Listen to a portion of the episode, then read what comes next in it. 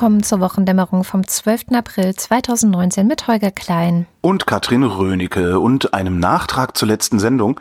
Gerhard hat einen Kommentar hinterlassen zu den Koalitionsmöglichkeiten im Bundestag. Da hatte ich doch diese schöne Theorie, dass ne, so Schwarz-Grün würde reichen, weil 29 Prozent plus 20 Prozent sind 49 Prozent, 5 Prozent sonstige sind also nur noch 95 Prozent im Bundestag zu verteilen. Die bekämen dann also 51,5 Prozent der Sitze, also Schwarz-Grün. Mhm. Grün-Rot-Rot ginge auch noch.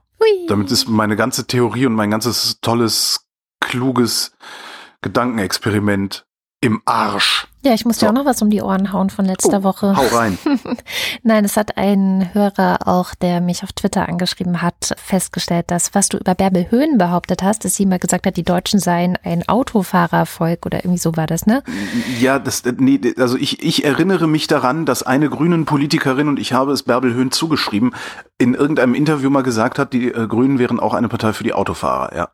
Genau, und das konnte ich, ich habe es dann auch nochmal recherchiert, wirklich nur Winfried Kretschmann nachweisen, der das in einem Interview gemacht hat, das mehrere Zeitungen dann auch zitiert haben. Ich habe es bei keiner grünen Politikerin finden können. Die Wochendämmerung stellt fest, Winfried Kretschmann ist eine Frau. Zack, Problem gelöst. ja, ich habe auch noch mal geguckt, aber ich habe es tatsächlich auch nicht gefunden. Ja, das, äh, ja, keine Ahnung, wo ich das her habe. Hm, manchmal. Manchmal ist mein Hass auf die Grünen einfach zu groß. zu groß und ja, beeinflusst mich viel zu stark. Ja. Großes Thema diese Woche. Vergesellschaftung von Immobilienheuschrecken nenne ich sie jetzt mal. Also Deutsche Wohnen, Vonovia und sowas alles. Ne? Mhm. Die äh, Gegner dieser Vergesellschaftung nennen es Enteignung. Was es aber nicht ist, weil nicht Artikel 14 Grundgesetz, das der Enteignung regelt, bemüht wird dafür, sondern Artikel 15 und da geht es tatsächlich um Vergesellschaftung. Aber Moment, es sind ja nicht nur die Gegner, die das so nennen, sondern die Initiative hier in Berlin, wo man dann auch unterschreiben kann und so, die nennen sich auch Deutsche Wohnen enteignen. Die nennen sich DW enteignen, weil DW vergesellschaften ist wahrscheinlich nicht catchy genug. Ähm, ja. Aber was, worauf sie abzielen, ist halt äh, Vergesellschaftung. Also Überführung dieser Firmen in idealerweise eine noch zu gründende öffentlich-rechtliche Gesellschaft, die das dann betreibt, also diese, diese, diese Vermietungen. Betroffen werden sollen Unternehmen sein, die über 3000 Wohnungen besitzen. Das sind, äh, hat die Rosa-Luxemburg-Stiftung mal ausgerechnet, vermutlich elf Unternehmen. Mhm. Ganz genau weiß man es nicht, weil Besitzverhältnisse von Immobilien ja nie so hundertprozentig klar sind. Äh, der Senat, der Berliner Senat, äh, hat drei Gutachten in Auftrag gegeben und äh, die drei Senatsgutachten kommen alle zu dem Schluss, ja, das geht. Mhm. Ähm, sie haben es auch nur an Artikel 15 Grundgesetz gemessen, weil äh, ja, sie das Eigentum in Gemeinwirtschaft überführen wollen und nicht zugunsten der öffentlichen Hand einziehen, was Enteignung wäre. Ne? Wir nehmen dir das weg und es gehört jetzt im Staat. Das ist explizit nicht gemeint damit.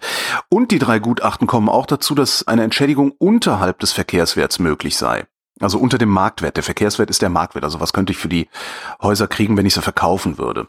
Ja, das sind dann Unterschiede zwischen, ich weiß gar nicht mehr, 30, 50 Milliarden.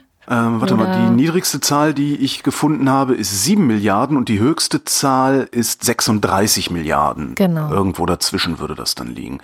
Eins dieser Gutachten macht noch einen ganz interessanten Punkt auf, ähm, weil es ja Firmen mit mehr als 3000 Wohnungen treffen soll.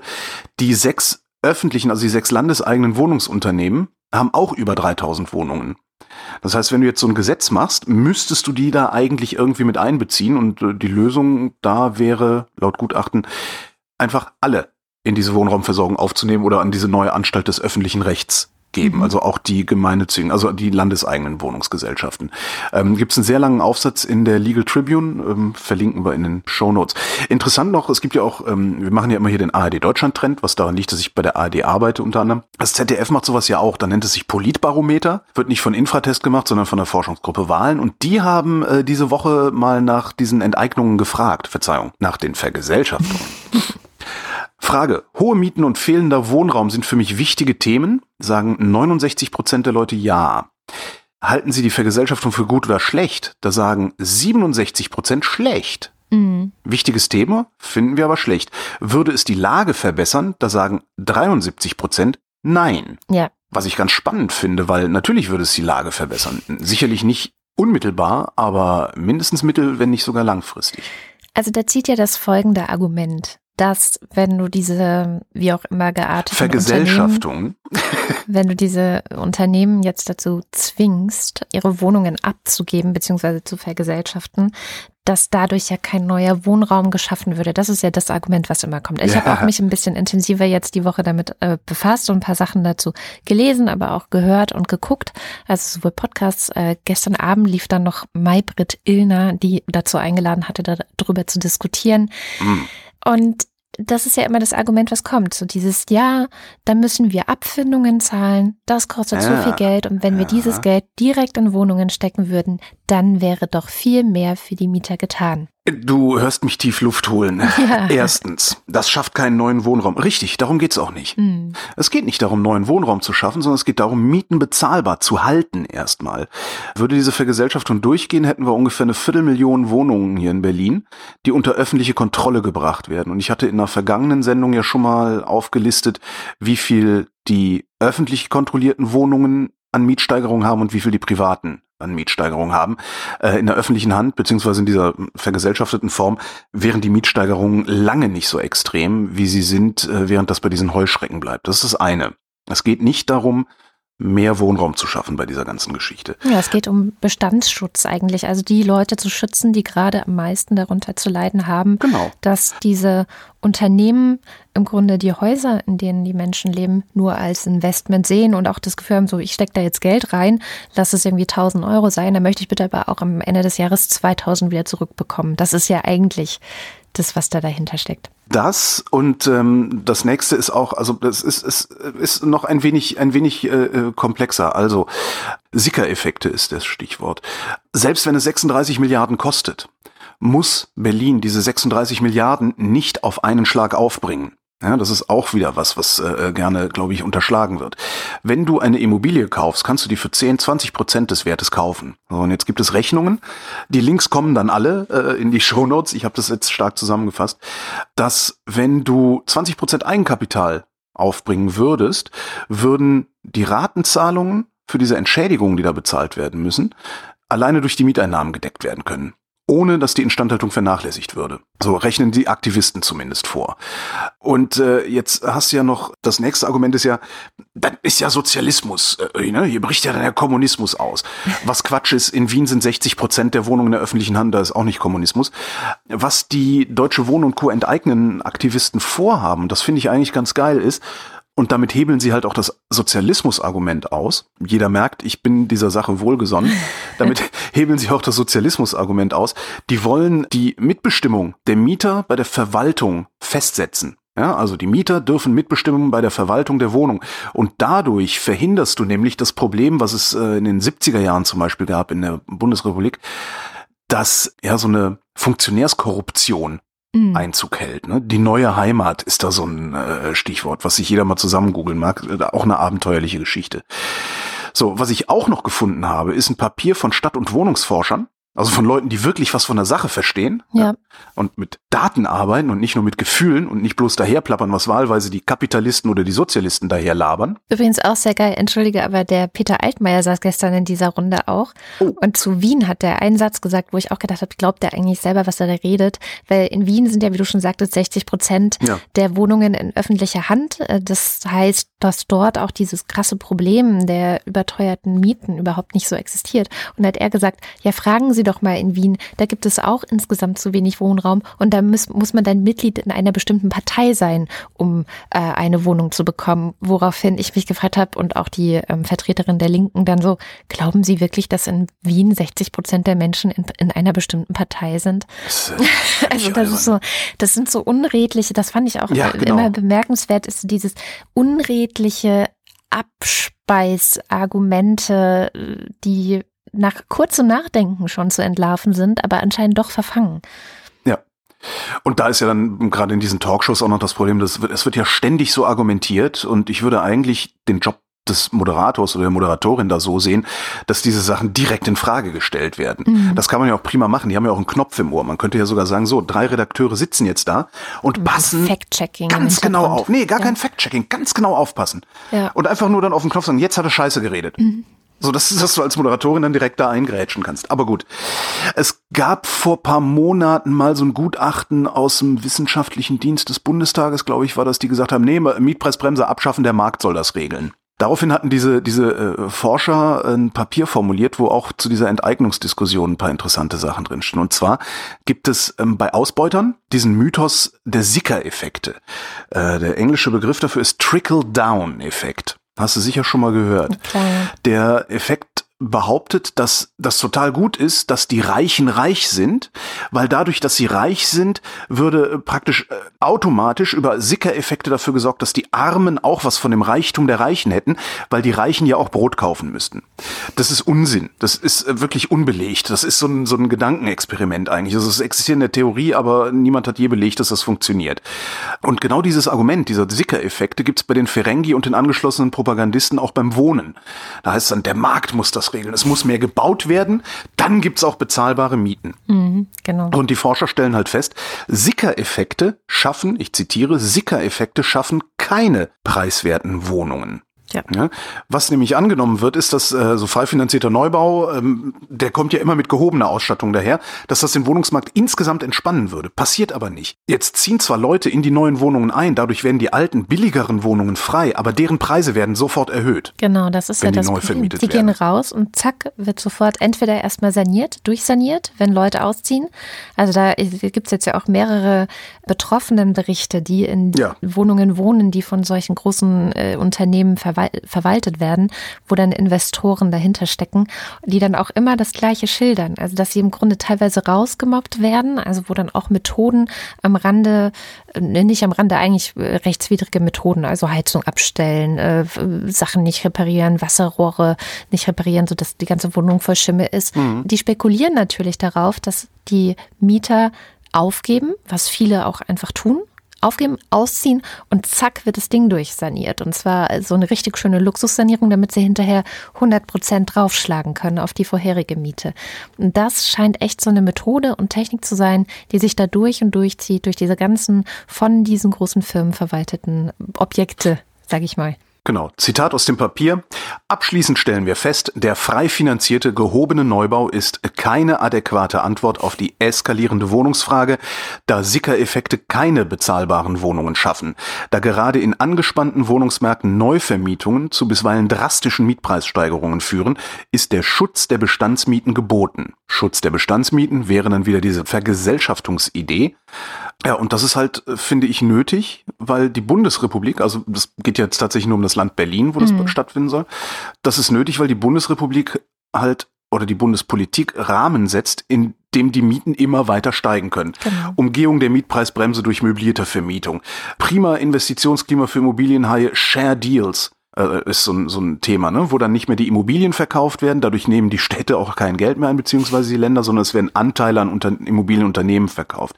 Die Modernisierungsumlage kann auf die Mieter umgelegt werden, lauter solche Sachen. Also wenn du Vermieter bist, bist du einfach besser dran und kannst diese Sachen erhöhen. Das Problem ist halt, dass Investitionen so gemacht werden, dass sie eine möglichst hohe Verzinsung garantieren, die Bereitstellung von bezahlbaren Wohnungen aber eine schlechte Verzinsung zur Folge hat. Und jetzt könnte man ja sagen, zahlen die Kommunen halt mehr Wohngeld, aber Ja, dann zahlen sie das direkt an die Investoren. Genau. Ne, Sie zahlen es halt indirekt. Ne? Ja, Das ist eine mittelbare Erhöhung der Renditen für die Vermieter. Genau. Und, und insgesamt ist da halt das Problem, dass Wohnen eine soziale Frage ist. Wir uns aber insbesondere in den neoliberalala Sabine Christiansen Oswald Metzger Jahren dazu entschlossen haben, das Wohnen zu einer Ware zu machen. Und das finde ich prinzipiell falsch. Und das könnten wir prima ändern. Wie so vieles, was wir prima ändern könnten. Bloß wie immer, wenn irgendwo ein bisschen am System gezweifelt wird, kommen die Profiteure vorbei, weil die haben dann Angst um ihr Fressen und schießen wirklich mit allem, was sie haben, gegen die Freiheit und behaupten, sie würden dadurch die Freiheit schützen. Das ist, siehst du beim Autofahren gerade, das siehst du beim Klima und das siehst du erst recht bei Immobilien, wo ich dann nämlich auch gerne mal wüsste, wo die Chefredakteure der großen Zeitungen ihr Geld so angelegt haben. Das Ding ist auch, und das finde ich eigentlich das Krasseste an dieser ganzen Debatte und weil das ein Gedanke ist, den ich selber auch schon angefangen habe, immer wieder zu denken, gibt es denn ein Recht auf ein Wohnen in der Innenstadt? Jetzt kann man sagen, das Problem, was wir hier gerade besprechen, das wird immer so getan, als beträfe es nur die Innenstädte. Das betrifft längst nicht mehr nur die Innenstädte, sondern längst auch schon die Ränder, die, Ja. äh, das geht einfach immer weiter nach außen. Das Problem breitet sich aus. Ja? Also es ist jetzt nicht nur in Berlin Mitte ein Problem, sondern auch schon in Marzahn. Das ist die eine Seite. Aber das andere ist, dass ich dieses Argument trotzdem auch für unredlich halte, weil du gerade schon sagtest, ne, es wird dann immer von der Freiheit gesprochen und ähm, wenn man versucht, es zu beschränken, also den Markt an dieser Stelle zu regulieren, dann äh, ist das ja Sozialismus. Und ich frage mich, ist die Freiheit, also die Debatte, wie sie dann geführt wird, sagt ja die Freiheit derjenigen, die den Wohnraum, die das Dach über den Kopf von Leuten als ein reines Investment sehen, die ist wichtiger als die Freiheit von Leuten wie Krankenschwestern, die hier irgendwo arbeiten, ähm, äh, Menschen, die halt immer weiter in die Stadt pendeln müssten, je weiter sie nach draußen verdrängt werden. Ja, also das ist so. Es liegt halt daran, dass wir das Eigentum über alles stellen ja. in unserer Gesellschaft. Das ist auch prinzipiell in Ordnung. Die Frage ist halt, ist das Freiheit? Ja? Ist Investorenfreiheit die gleiche Freiheit wie die Freiheit des Individuums? Ab wann ist das Individuum, ich muss andersrum anfangen. Also wir gehen halt hin, wir tun so, als wären Unternehmen Personen. Ja? Stimmt. Das heißt, wir messen Unternehmen die gleichen Freiheiten zu wie Personen. Und das ist vielleicht was, was wir als Gesellschaft auch mal diskutieren müssten, ob das in Ordnung ist. Und es gibt kein Recht auf Innenstadt. Äh, das ist richtig, es gibt kein Recht auf Innenstadt. Aber ich finde, es sollte ein Recht darauf geben, aus seiner angestammten Wohnung nicht vertrieben zu werden. Mhm. So, und wenn die zufälligerweise in der Innenstadt ist, dann habe ich dazu bleiben dürfen. Ja. Das fände ich eigentlich den Punkt. Das muss alles diskutiert werden, da müssen Kompromisse gefunden werden. Das wird natürlich alles nicht so schön radikal sein, wie ich das gerne hätte, nämlich, dass wir Grundbesitz einfach abschaffen. Muss man dann gucken, was draus wird. Ich finde es ja ganz gut, dass dieser vielleicht kommende Volksentscheid oder was auch immer daraus wird, also wir, sammeln wir erstmal Unterschriften, um die deutsche Wohnen zu enteignen, dass die Debatte endlich da ist. Ja. ja. Dass die Leute Schiss kriegen. Das merkst du. Das merkst du in solchen Sendungen wie, wie äh, Maybrit in der gestern ja, Abend. Ja, ja, die Politik, selbst so ein Altmaier kann dann nicht, der muss dann irgendwelche Vorschläge auch machen, wie man soziales Wohnen ermöglichen könnte. Als CDU, ja, was ja eigentlich ja, so die äh, Partei der Besserverdienenden, der, der Reihe, ne, nicht der Besserverdienenden, aber der Besitzstandwahrer, nennen wir es mal so, ist.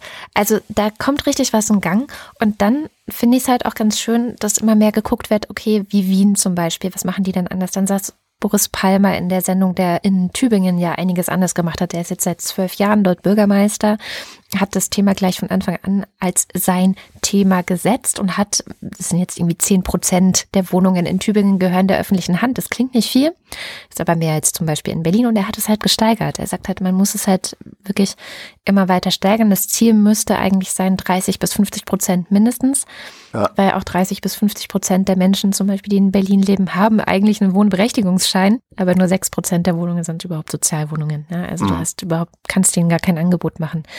Und ähm, was er gesagt hat, was eigentlich sofort kommen müsste und wo sich dann auch relativ schnell alle bis auf Herrn Altmaier einig waren, war eine sofortige Bremse, also eine echte Bremse. Also wirklich ja. ein, die nächsten fünf, vielleicht zehn Jahre darf niemand mehr die Miete erhöhen. Ja. Stopp, sofort und fertig. Und dann gucken wir mal weiter, was in fünf Jahren ist, ob wir dann schon mehr Wohnungen tatsächlich bauen konnten, ob wir wieder mehr zurück in die öffentliche Hand gekriegt haben und, und, und, und, und. Ich finde es so faszinierend, dass ähm, die Verhinderer irgendwie so viel Oberwasser haben. Das ist aber ja was, was mich sowieso die ganze Zeit auch in schon... In der Bevölkerung auch. Ja, ne? ja, also, genau. Äh, Enteignung. Aber weil sie halt mit ihrer Rhetorik sofort äh, da ansetzen können, dass die Leute Angst kriegen, jetzt kriegen wir Verhältnisse wie in der DDR und das, ja, das sind natürlich die Knöpfchen, die die dann ganz gut zu drücken wissen. Und die natürlich auch super zu drücken sind, weil die meisten Menschen halt ja dann letztlich doch uninformiert sind. Weil das dauert dann halt mal eine Stunde, sich in solche Dinge einzulesen. Absolut. Ähm, ja, und was ich, was ich echt faszinierend finde, ist, wenn 70 Prozent sagen, Enteignung ist schlimm. Ich frage mich dann mal, was, was glaubt ihr, was für eine Welt nach dieser Vergesellschaftung hier existiert? Glaubt ihr dann, dass ihr eure Autos nicht mehr benutzen dürft oder was glaubt ihr? Also wäre ja super, wenn sie die ja nicht mehr benutzen.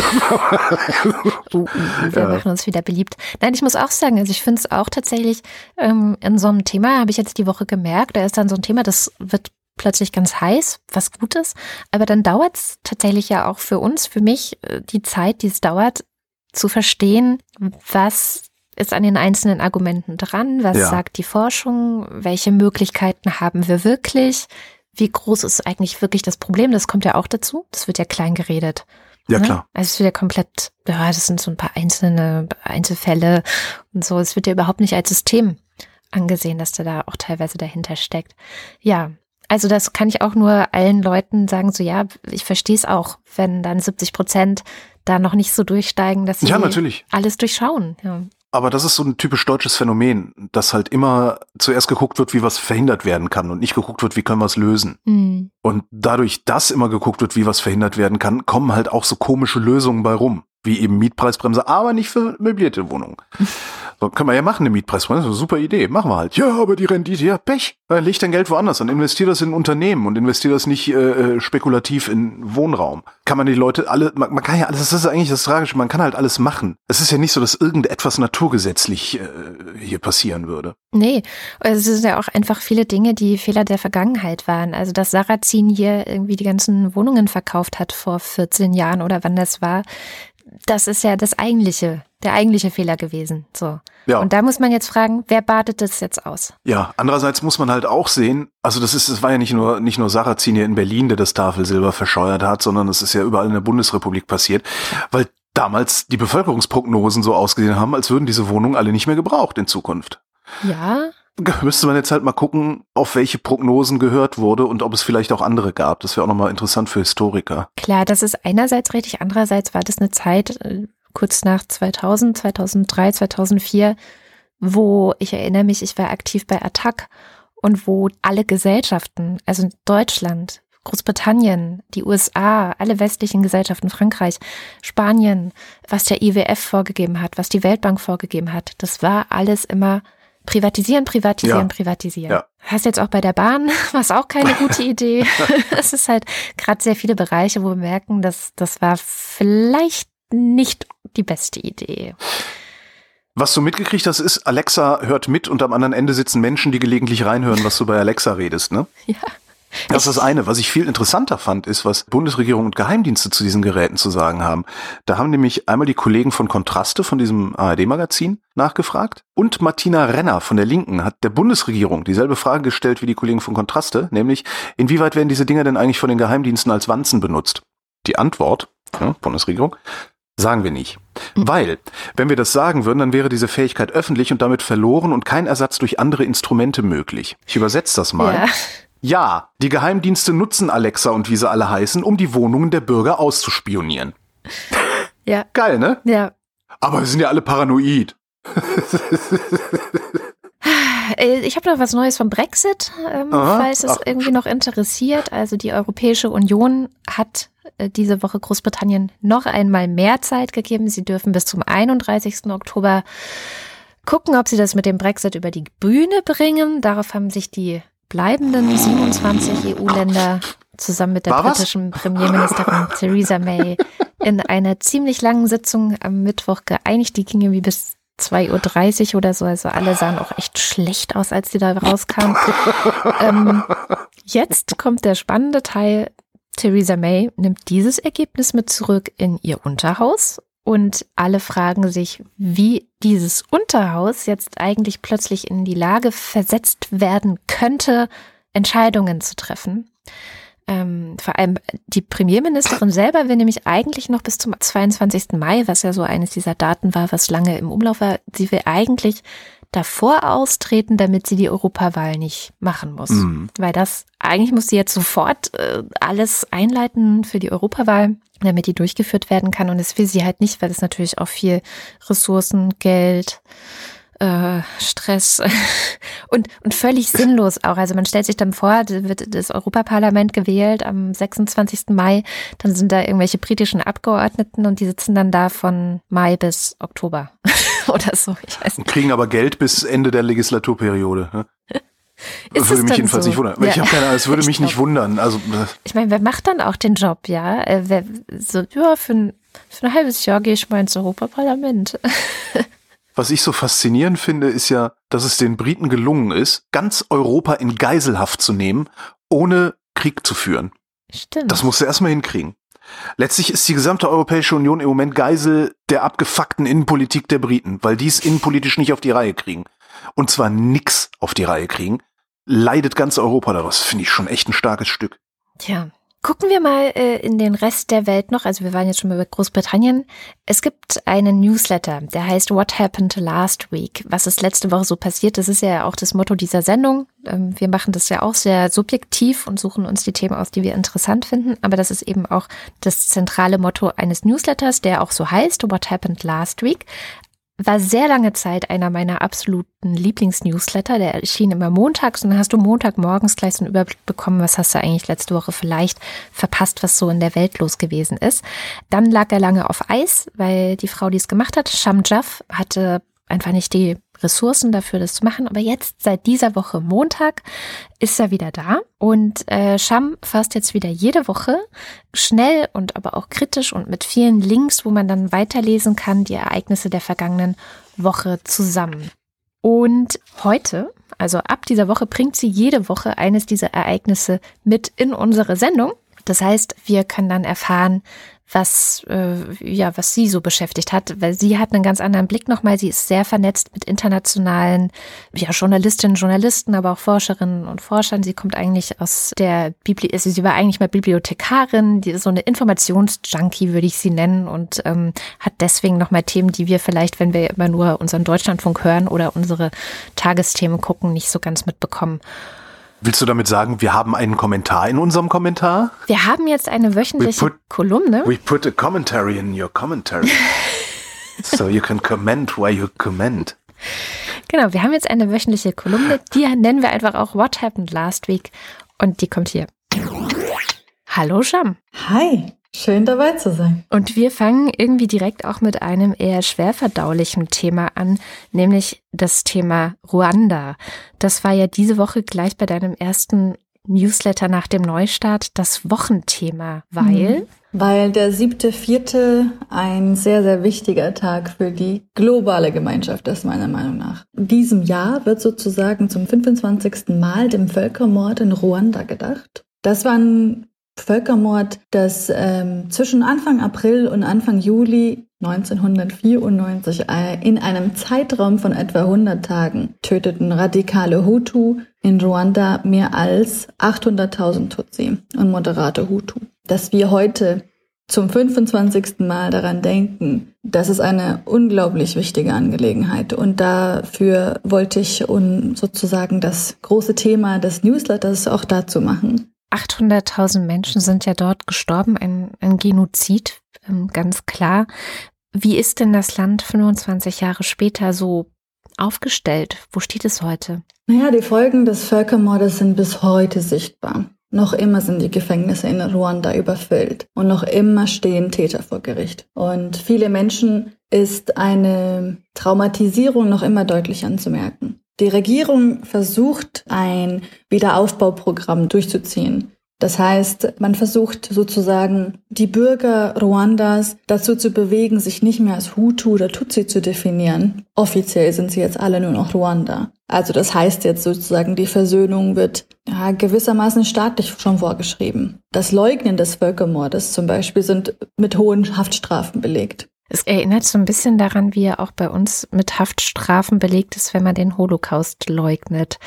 Funktioniert mhm. es dort denn gut oder gibt es auch da immer mal wieder Probleme, wie sie, wie wir sie ja auch aus Deutschland kennen? Also sagen wir es mal so, offiziell sagt die ruandische Regierung, wir haben eine hässliche Vergangenheit, um es mal zu paraphrasieren. Wir haben eine hässliche Vergangenheit, aber sie bestimmt nicht unser jetziges Dasein. Natürlich aber inoffiziell, das ist, ja, der Völkermord an den Tutsi hat eine sehr lange Vorgeschichte, die schon zu Kolonialzeiten begann. Das ist ein Hass, der über Generationen hinweg weitergegeben wurde. Das heißt also, auch dieses Wiederaufbauprogramm ist etwas natürlich, das versucht Versöhnung und Empathie und all diese, wie, wie man so sagt, Soft, Soft Factors, ja, all diese unglaublich wichtigen äh, Dinge ähm, in den Vordergrund zu bringen.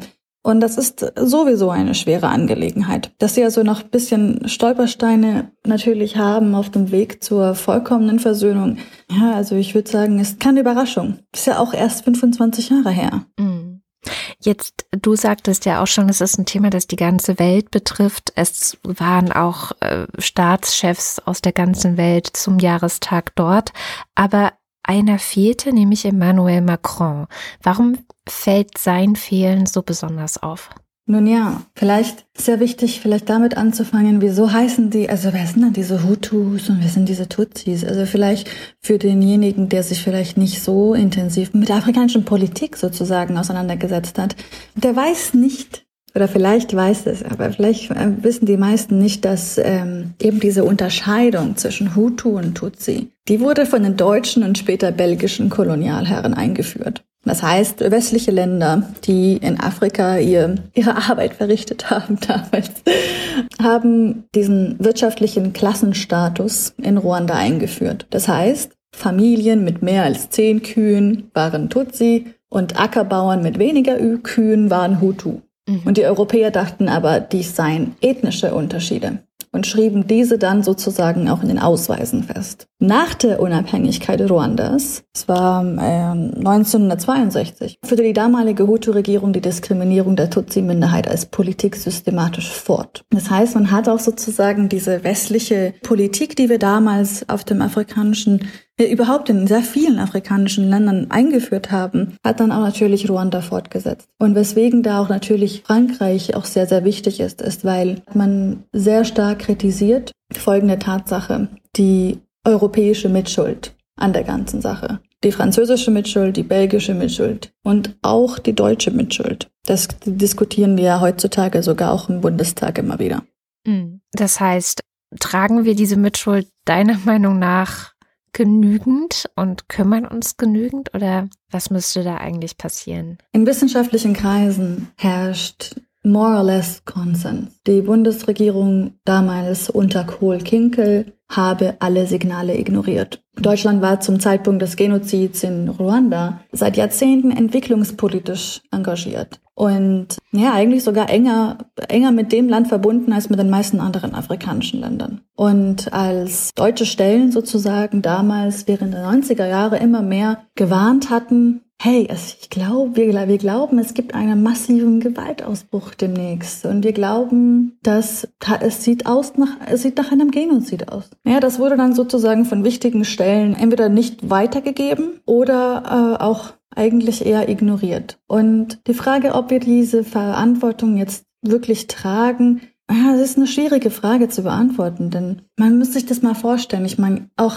heute sagen wir jedes Jahr, wir erinnern alle unsere Schüler und Studenten an den Holocaust und sagen Hashtag nie wieder. Und uns ist das sehr wichtig, dass wir die Signale erkennen und sagen, wir wollen das dann, wir wollen, wir wollen einen Völkermord verhindern. Und wir wollen dazu ausbilden, dass wir sie verhindern können. Aber es gibt natürlich auch Wissenschaftler, die sagen, diese Signale haben wir auch damals erkannt und wir haben, wir haben die einfach ignoriert.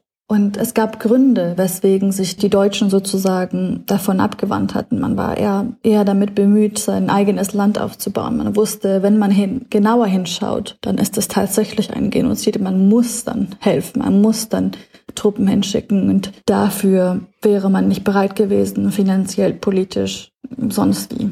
Man muss sich da, ja, man muss sich da so ein bisschen vergegenwärtigen, so. Inwiefern haben wir sie unterstützt? Inwiefern haben wir was wirklich mitgetragen? Diese Frage ist ja derzeit ja auch nicht wirklich geklärt. Also die Grüne und die Linke, es gibt ja eine sozusagen interfraktionellen Support für den Antrag, lass uns doch mal die Rolle Deutschlands in Ruanda beim Völkermord 94 untersuchen. Dass wir das vielleicht intensiv ähm, erforschen.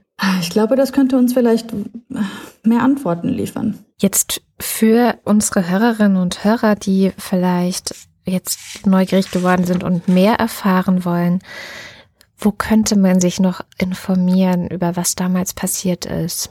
Naja, naja, also ich bin ja in meinem Newsletter, gebe ich gerne Links äh, weiter, die sich mit Themen so befassen, wie man sich vielleicht im Privatleben vielleicht mal das eher mal anschaut. Also ich habe jetzt ähm, in der letzten Ausgabe äh, habe ich Links sozusagen zu einem Netflix-Drama, der derzeit äh, sehr beliebt ist. Er heißt Black Earth Rising, ist auch im deutschen Netflix zu sehen.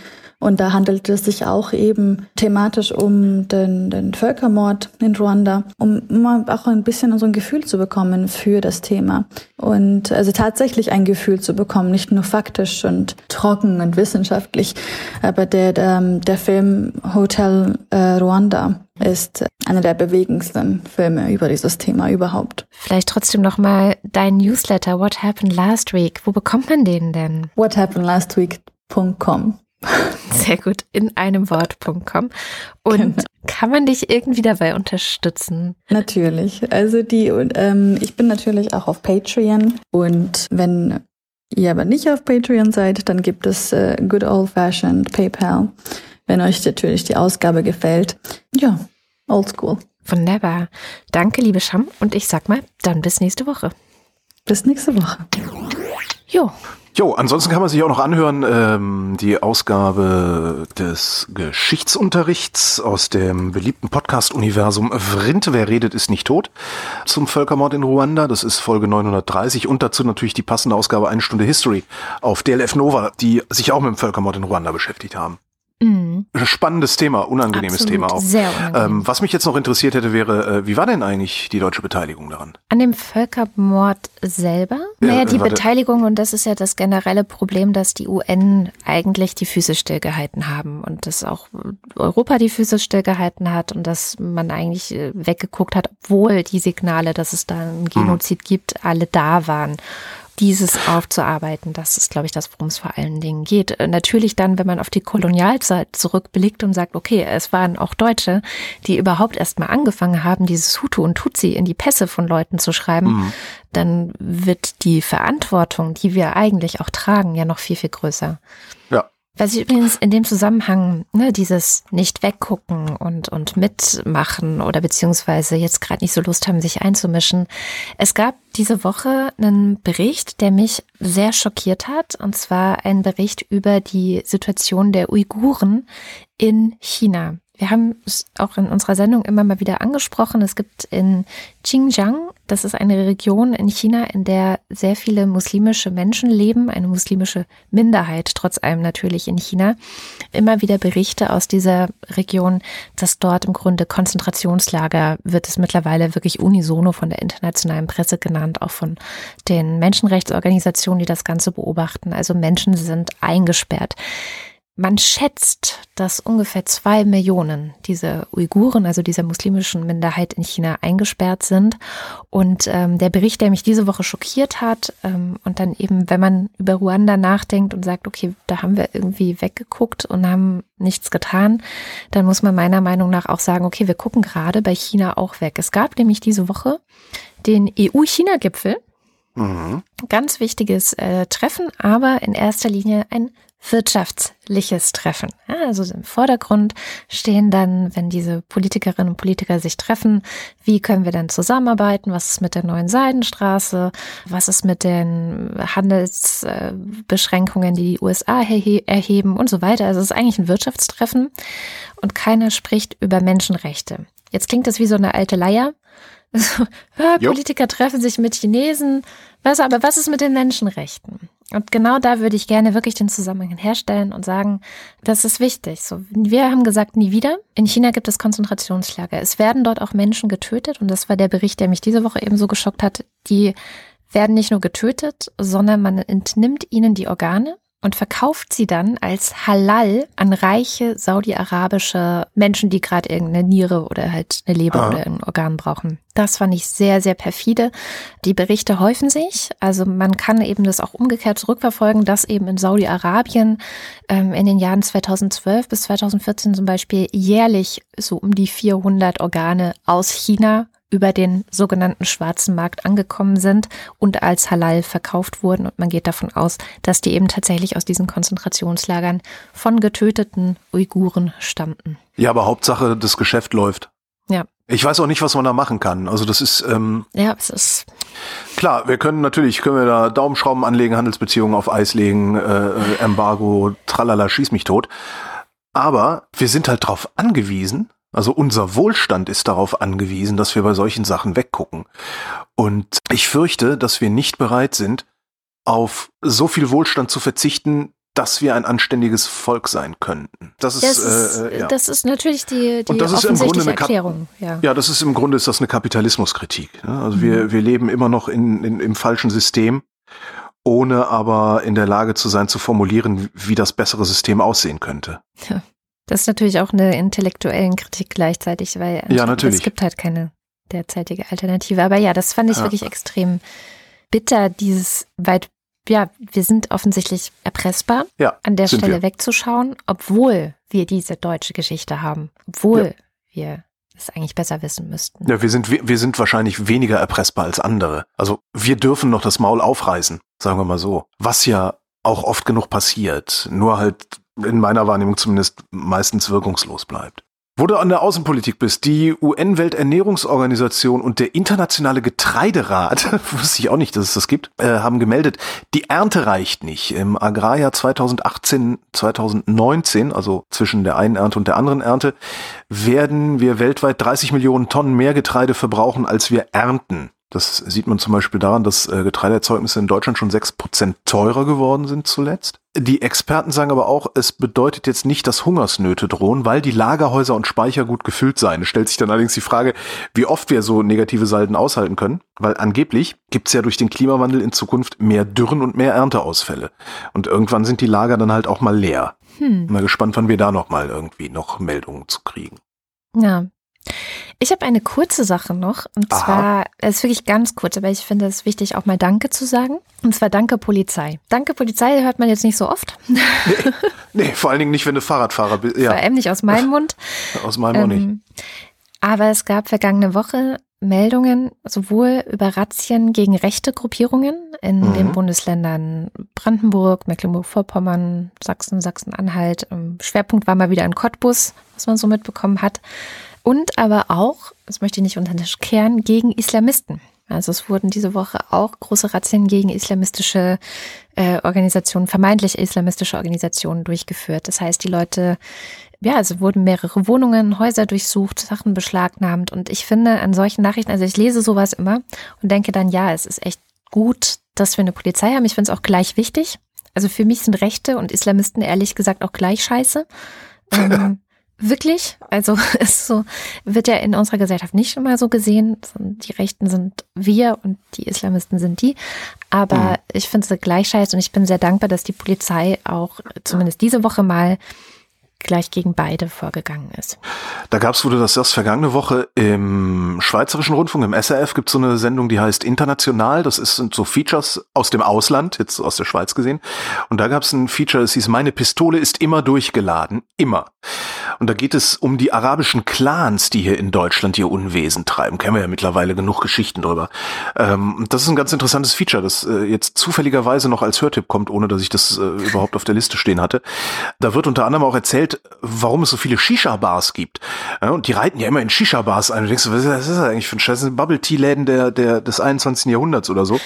Stellt sich raus, die verdienen sich dumm und dusselig mit geschmuggeltem Tabak. Da sollen, sagt, sagten sie im SRF, 450 Prozent Gewinn würden die damit machen. What? Das heißt, das sind Gelddruck, genau, das sind Gelddruck und Geldwaschanlagen. Den Link gibt's in den Show Notes und wie immer, wenn ich was empfehle und das Ding depubliziert sein sollte, ich weiß gar nicht, ob die Schweizer den Mist auch machen, ähm, auf Nachfrage dann auch nochmal das Audiofile. Äh, die ähm, Bundesregierung hat jetzt den Kohleländern bis 2038, das ist äh, das magische Ausstiegsdatum aus der Braunkohle, 40 Milliarden Euro für Strukturwandel zugesagt. Also dann über 20 Jahre, ne? also zwei mhm. Milliarden pro Jahr.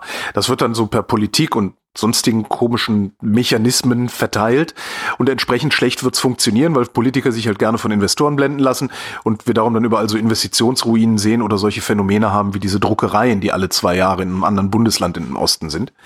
Das sind also zwei Milliarden pro Jahr für die nächsten 20 Jahre. In der Kohleindustrie arbeiten 20.000 Leute. Jetzt komme ich wieder mit meiner Idee.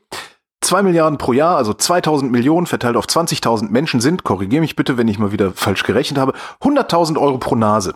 Wow. So, das an das, als zu versteuerndes Einkommen an die Leute zahlen. Ja, gar nicht hier Strukturwandel, bla bla, ist so alles eh Quatsch. Das geht wieder in die Hose. Viel zu viele, da gibt's wieder so Gewerbegebiete und so, weißt du? Wie wenn du in Lederhose von der Autobahn runterfährst. Lederhose, ja, ja. So, dann, dann hast du wieder so, ne? Also gebt den Leuten die Kohle auf als zu versteuerndes Einkommen, äh, so ganz normal, als wäre das ein Gehalt, teils durch zwölf oder meinetwegen auch 13, damit sie noch das Gefühl haben, sie kriegen 13. Monatsgehalt. Hm. Und lasst die Leute sich um sich selber kümmern. Vertraut doch darauf, dass die Leute in der Lausitz und sonst wo schlau genug sind, ihren eigenen Scheiß besser gewuppt zu kriegen, als irgendwelche Politiker das jemals hinkriegen. Hm. Aber auf mich hört ja keiner.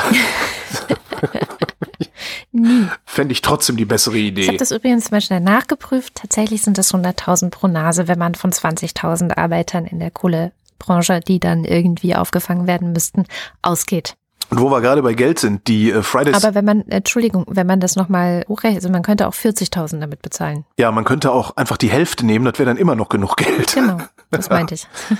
Und wo wir gerade bei Geld sind, äh, die Fridays for Future haben Forderungspapier vorgelegt. Da steht drin, CO2-Emissionen müssen drastisch verteuert werden. Ach was, habe ich gedacht.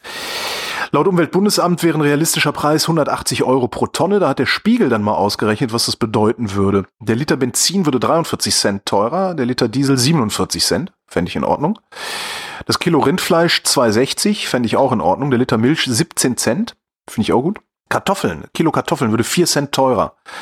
Also es müsste niemand verhungern, auch nicht, wenn er ein Ei draufschlägt. Das wird nämlich zwei Cent teurer. Oh. Mit dem Zug von München nach Hamburg zu fahren kostet 6 Euro mehr. Mit dem Flugzeug von Düsseldorf nach New York und zurück kostet 650 Euro mehr. Yes.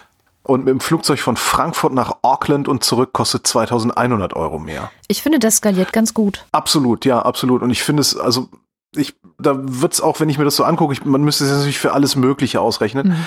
aber da wird auch das Argument, ja, die Armen bleiben wieder draußen, könnte ich mir vorstellen, zieht gar nicht so sehr, weil ein Kilo Kartoffeln plus vier Cent ist jetzt nicht so viel Geld. Ja, und dann wird Fleisch halt wieder was Besonderes und nicht äh, diese mhm. Billiglappen, die man im Kühlregal so kriegt. Die zusätzlichen Einnahmen, die das erzeugen würde, könnte man dann auch wieder an die Bevölkerung umverteilen. Davon würden dann die Armen wieder profitieren, weil die fliegen nicht so oft nach New York oder Auckland, sondern kaufen vielleicht ein bisschen mehr Kartoffeln und Rindfleisch und können dafür, was sie übrig haben, sozusagen an die Auckland-Flieger verkaufen. Finde ich ja insgesamt eh eine gute Idee, die Umweltkosten ehrlich einzupreisen. Ja, total. Da sollten wir dann übrigens auch von nix halt machen und zum Beispiel auch sowas, ja, so Straßenbau mitnehmen und, ne, da mal ja. die realistischen Kosten. Was kostet denn eigentlich? Ist so die Flächenversiegelung und so, das kann man ja mittlerweile alles ausrechnen.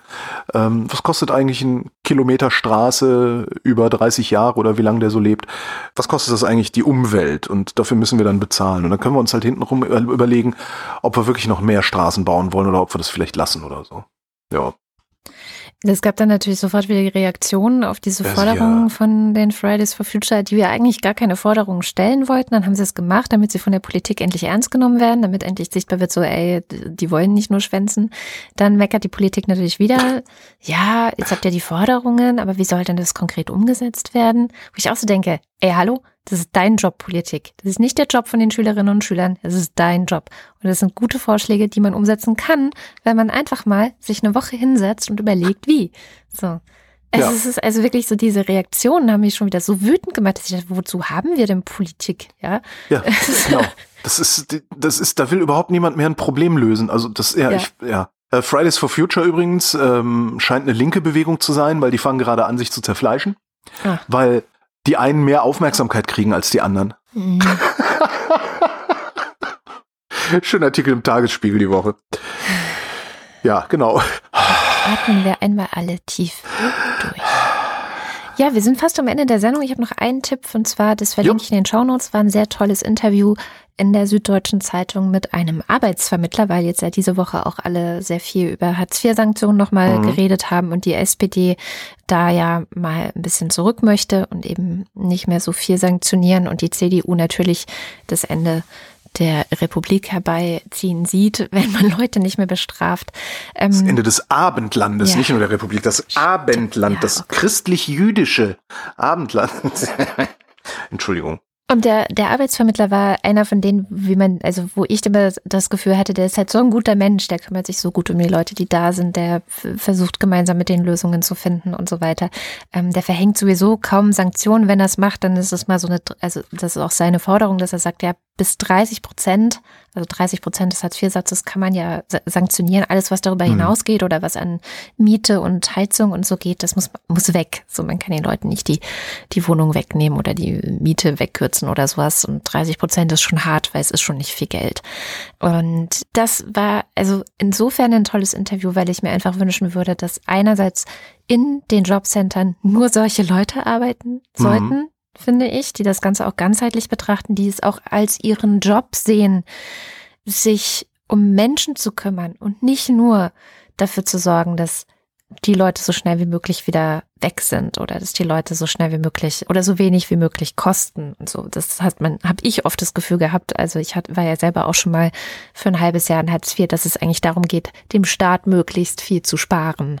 Das finde ich ganz furchtbar. Und auf der anderen Seite er eben auch sagt, er glaubt nicht, dass es ganz ohne Sanktionen geht, weil es tatsächlich halt diese Leute gibt, die sich komplett querstellen, die einfach keinen Bock haben, die einfach äh, denken, dass das System ist böse. Also man könnte fast schon sagen, Reichsbürger, ja, die auch irgendwie das Gefühl haben, sie gehören hier nicht dazu und es geht sie alles überhaupt nichts an. Und er sagt halt, naja, die hören einem halt erst zu, wenn man was kürzt. Ja? Die, ja. die hören sonst nicht zu. Mit denen kannst du ja. nämlich nicht reden. Aber wenn du dann was gekürzt hast und sie merken, es kommt weniger Geld rein, dann kann man halt plötzlich ganz oft mit ihnen reden und dann kann man auch gemeinsam dran arbeiten. Ja. Ist ja eigentlich bei allen so. Über den Geldbeutel kriegst du sie immer. Ne? Und das hat nämlich tatsächlich hat dieses Interview meine Haltung verändert. Ich war immer dafür, diese Sanktionen komplett abzuschaffen und ich bin mhm. eigentlich auch für ein Grundeinkommen, ein bedingungsloses und so weiter und so fort. Aber ich finde, da hat er einen Punkt. Und wir kennen alle diese Leute. Wir kennen. Willkommen in meiner Welt. Ja. Es soll keiner hungern müssen, es sollen alle ein Dach über dem Kopf haben. Das ist halt jetzt auch das, worum die SPD sich mit der CDU streiten muss, möchte ich auch nochmal festgehalten haben. Die CDU findet es nicht selbstverständlich, dass alle genug zu essen und ein Dach über dem Kopf haben. Gerade die unter 25-Jährigen, für die scheint es nicht so wichtig zu sein oder so, keine Ahnung. Also da bin ich auf jeden Fall auf der Seite der SPD. Einen noch kürzeren habe ich jetzt noch für dich. Ähm, wenn du bekifft Auto fährst, dann was wird dir nicht mehr so, tue. was natürlich nicht, dann wird dir nicht mehr sofort der Führerschein abgenommen. Das Bundesverwaltungsgericht in Leipzig hat gesagt, nee, das ist eigentlich ein bisschen zu hart. Wenn ihr einen bekifft fahren erwischt, dann muss mit Gutachten geklärt werden, ob er seine Fahrtauglichkeit richtig einschätzen kann. Mit anderen Worten, du musst zum Idiotentest. Mhm. Also doch lieber wieder besoffen fahren, das ist nicht so stark geahndet. Und mit dieser wundervollen Aussicht auf euer Wochenende sind wir auch schon am Ende unserer Sendung angekommen und wie immer am Ende der Sendung lesen wir die Namen derjenigen vor, die uns besonders tatkräftig unterstützen. Die Wochendämmerung ist ein Hörerinnen finanziertes Projekt, auch für alle auf Spotify, die das nicht wissen. Wir bekommen kein Geld von Spotify, sondern von unseren Hörerinnen und Hörern und die Ultras und der Fanclub, die uns äh, über Steady unterstützen, die lesen wir am Ende dieser Sendung vor. DNS 1 Thomas Brandt Marc Bremer der Datenschutzbegeisterer Oliver Delpi, Reto Di Giotto Isola Bella, Markus Dietz, Roger Eberling, Christopher Etzel, Erik Fröhlich, Benjamin Harnack, Nico Hebel, Norman Holz, Adrian Hönig, Katharina Hüll, Caro Janasch, Matthias Johansen, Arndt J. Kästner, Lars Lasters, Moste Tecki, Wing Commander Lord Flashheart, Dominik Neise, Robert Nieholm, Michael Salz, Jörg Schickis, Andrea Schreiber, Jan Schwickerath, Patarchus Verdockelott, Roman Schlauer, Joachim Urlas, Jens Viehweg, Lars von Hofunold, Lars Wagner, Bernd W. Müller, Justus Wilhelm. Und hier kommt der Fanclub. Adalbert Anfang. Julia Axenova. Anja und Janos Bielefeld. Torben Astronaut. Johannes Bauermann. Miriam Bechtle. Florian Beisel. Simone Blechschmidt. Andreas Bockisch.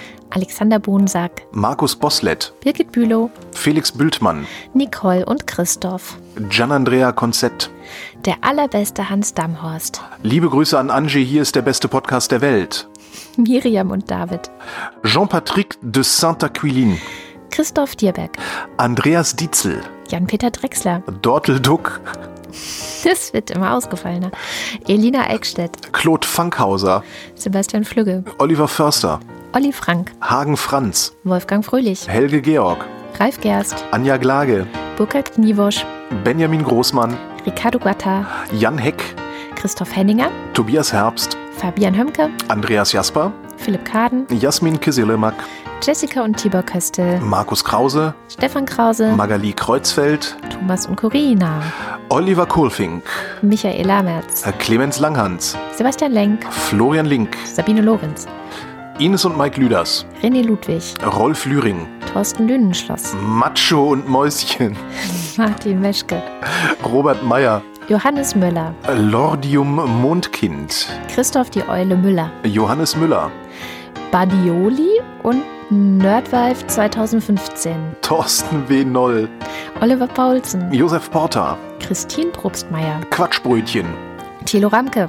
Marco Richter, Christian Rohleder, Pia Römer, Sven Rudloff, Ruth Rutz, Jürgen Schäfer, Christian Schluck, Raimo Schmidt, Niklas Schreiber, Jens Sommerfeld, Marie Stahn, Christian Steffen, Ines und Tina, Eli und Johann, Martin Unterlechner, Fabian Fenske, Andrea Vogel, Jannik Völker, Elegia von Huxarien, Stefan Wald, Nies Wechselberg, Linda Wendisch, Michael Wesseling, Markus Wilms, Tobias Wirth, Luisa Wolf, Stefan Wolf, Christopher Zelle, Uwe Zieling, Sabrina Zeug Simon Ziebart.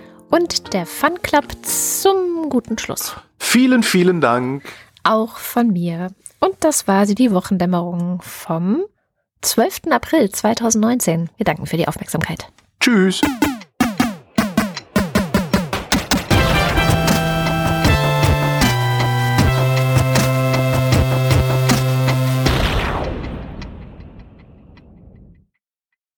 An dieser Sendung haben mitgewirkt Holger Klein, Katrin Rönecke und Schnitt und Musik kommen von Oliver Kraus. Die Wochendämmerung ist eine Produktion von Haus 1. Weitere Infos findet ihr auf haus1.fm.